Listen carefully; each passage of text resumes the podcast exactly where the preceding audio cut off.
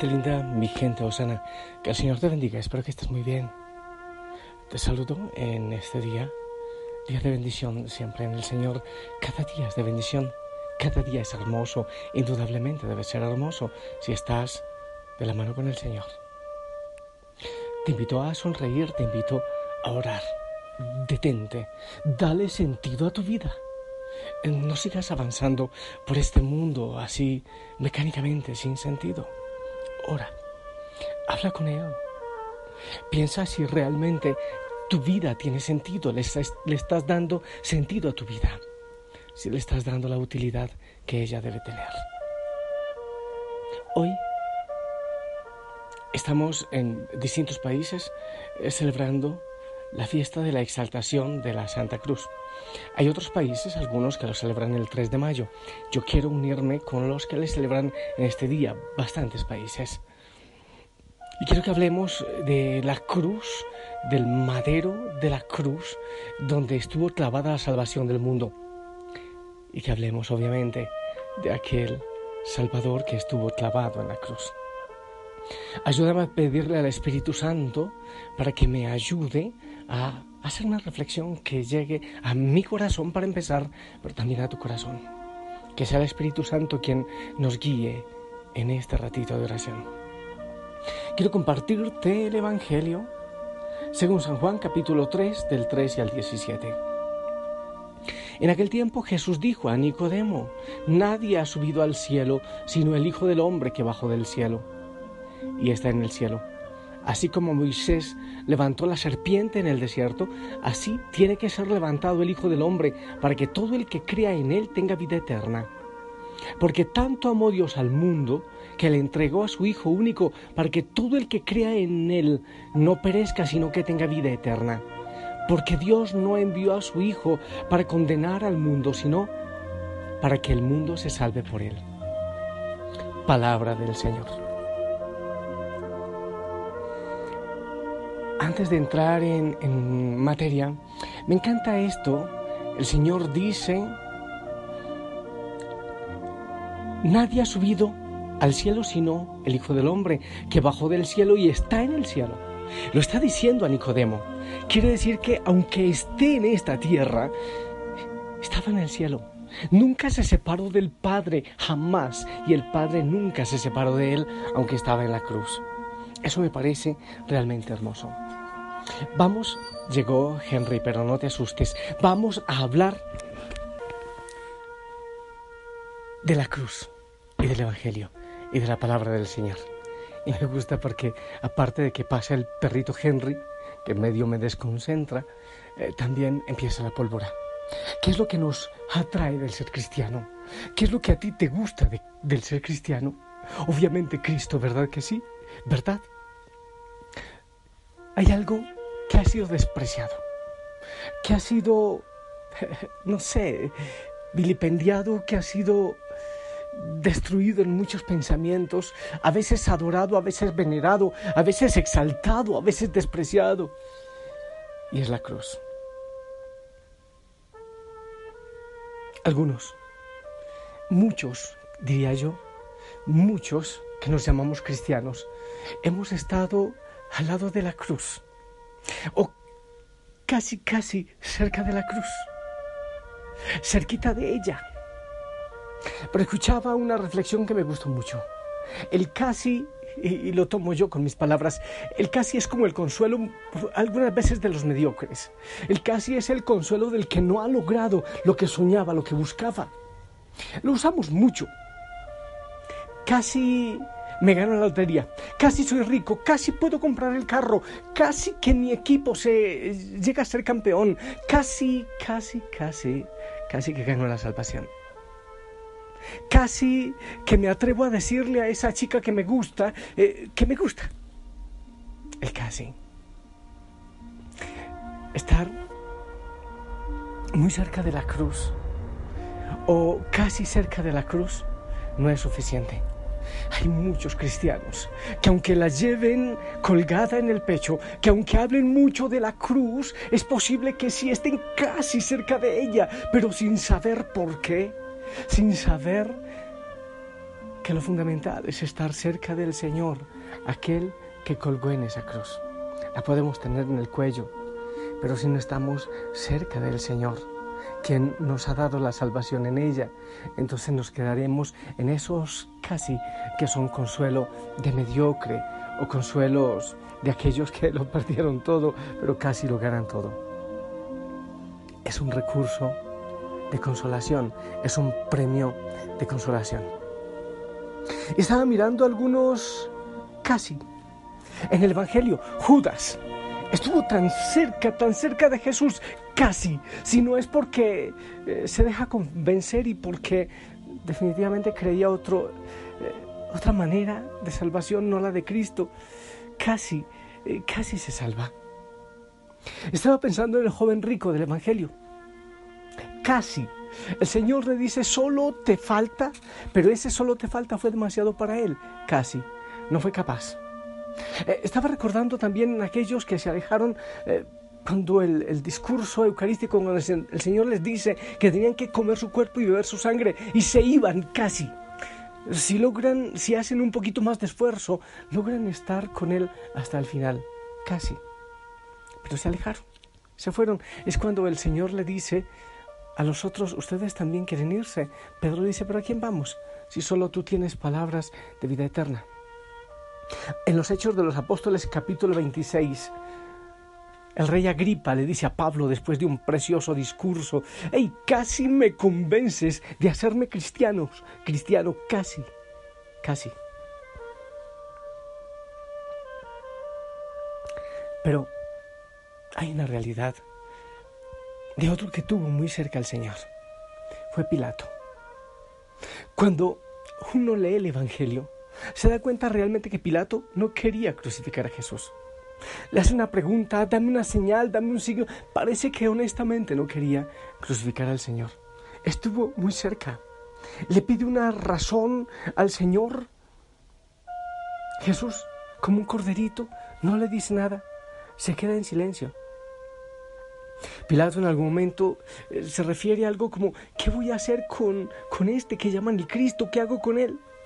¿Cuántas veces nosotros también decimos, ¿qué hacemos? ¿Qué hacemos con ese Cristo?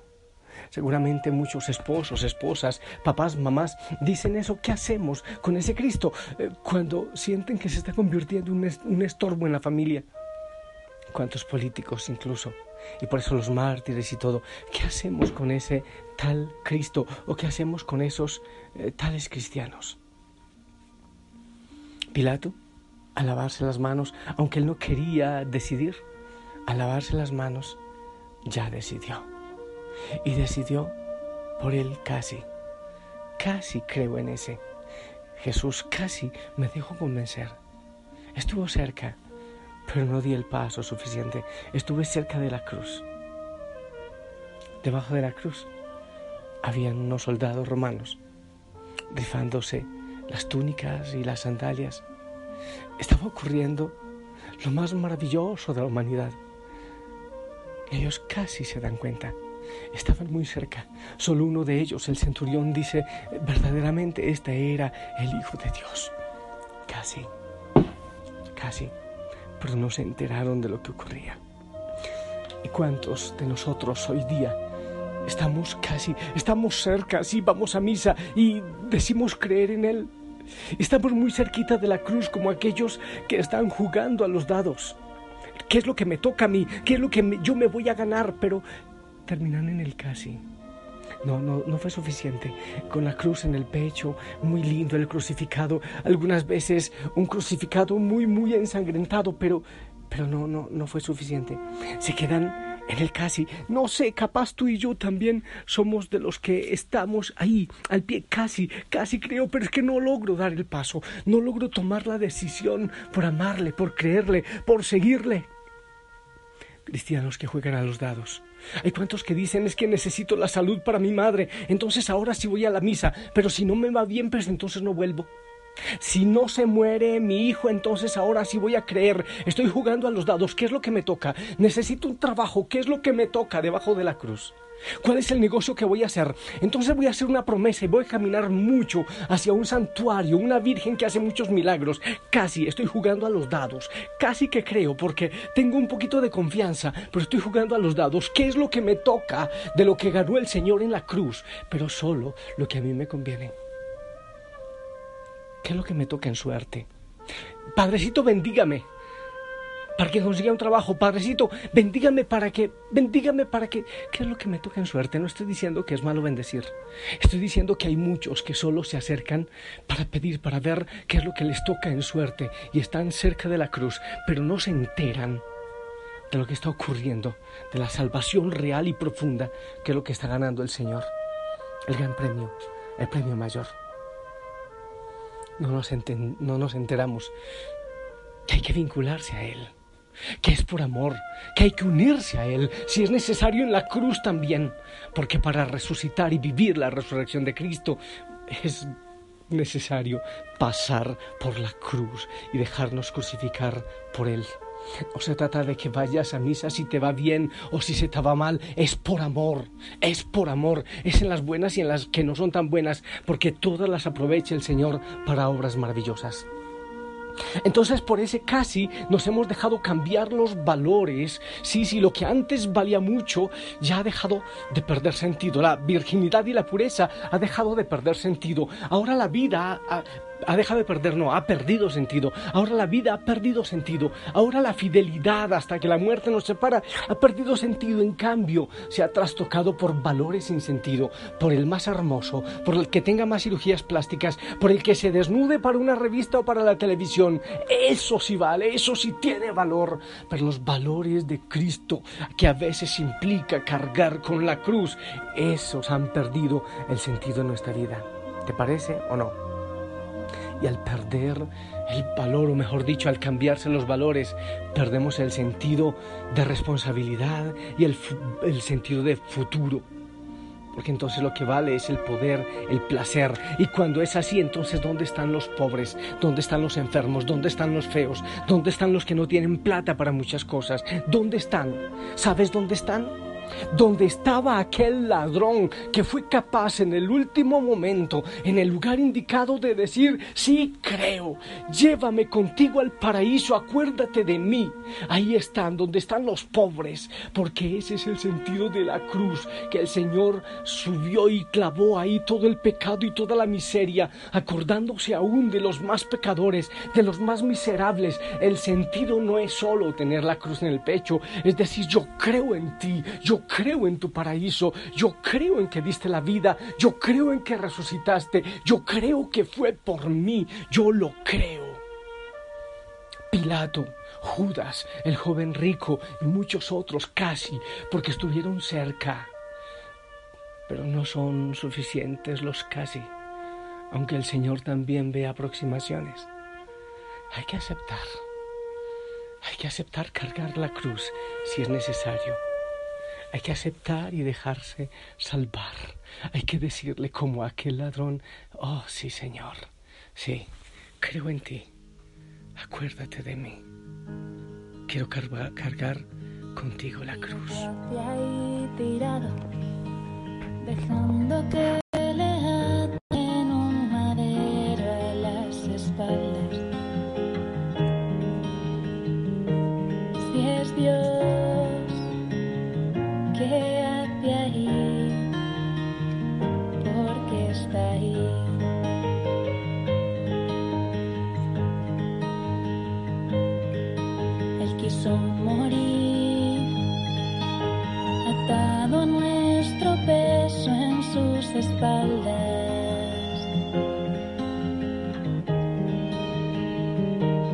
Y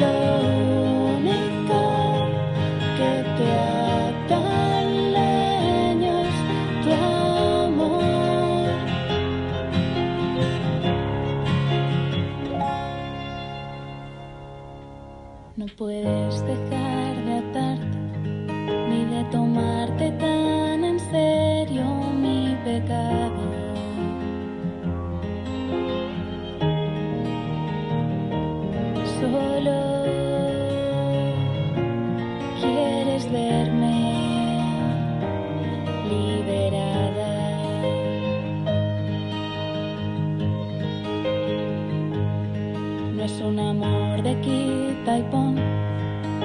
Me quieres como un ciego apasionado.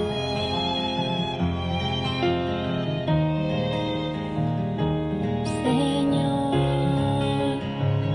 contágiame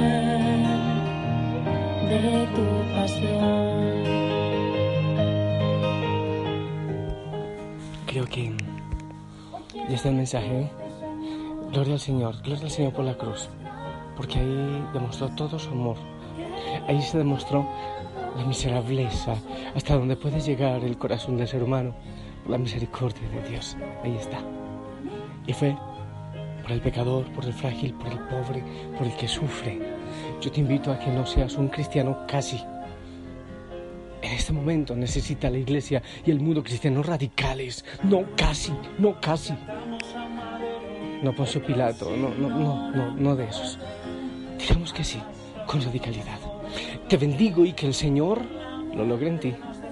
En el nombre del Padre, del Hijo, del Espíritu Santo. Amén, amén y amén. Esperamos tu bendición. y aún conociéndome, no me puedes dejar de amar. Amén, amén. Gracias. Te amo en el amor del Señor. Te dejo un fuerte abrazo. Sonríe. Ponte el uniforme. Si el Señor lo permite, nos escuchamos en la noche. Hasta pronto. Pues lo único que tengo es tu